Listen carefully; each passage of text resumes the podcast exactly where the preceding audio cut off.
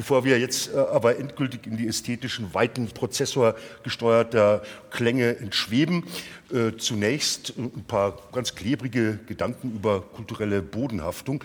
Taktlos Maschinenstürmer Dr. Martin Hufner mit einem Protestschrei gegen die künstlerische Technikgläubigkeit.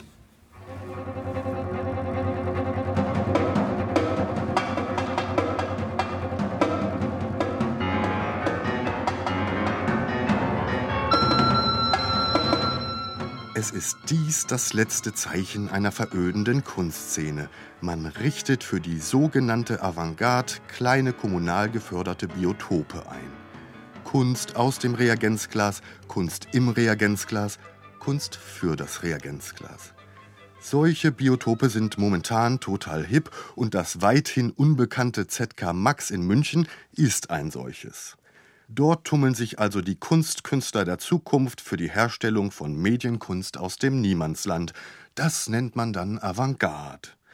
Nun ist nichts Schlimmes daran, kleine Biotope für die schwindende Zahl derjenigen Künstler anzubieten, die sich dem Wagnis des Ungewissen annähern. Denn das ist eine wunderbare Möglichkeit, Kunst einfach stillzustellen, sozusagen als Förderung einer gesellschaftlichen Abseitsstellung. Diese Kunst spielt so weit im gesellschaftlichen Jenseits, wie es nur geht, und geht daher auch nicht nur symbolisch unter die Erde.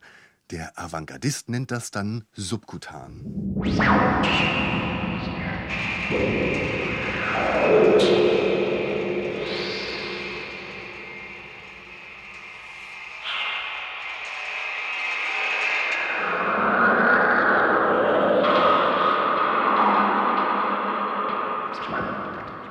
Andererseits ist es hochnotpeinlich, wenn man seine Hoffnung auf Zukunft nur noch in Schaltkreise, Computer und Animation setzt, wie in diesen Medienkompetenzzentren.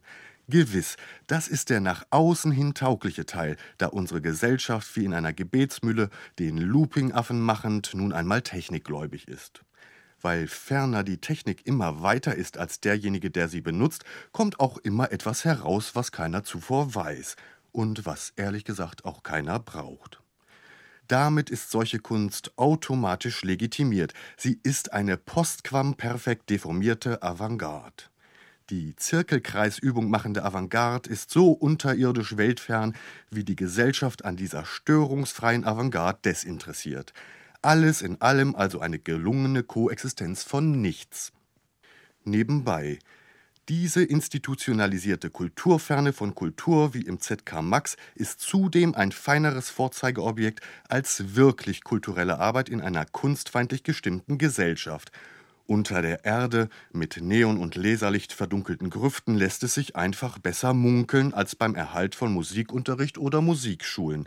Das ZK Max eine Zukunftsmaschine für niemand mit dem Segen des Kulturreferats.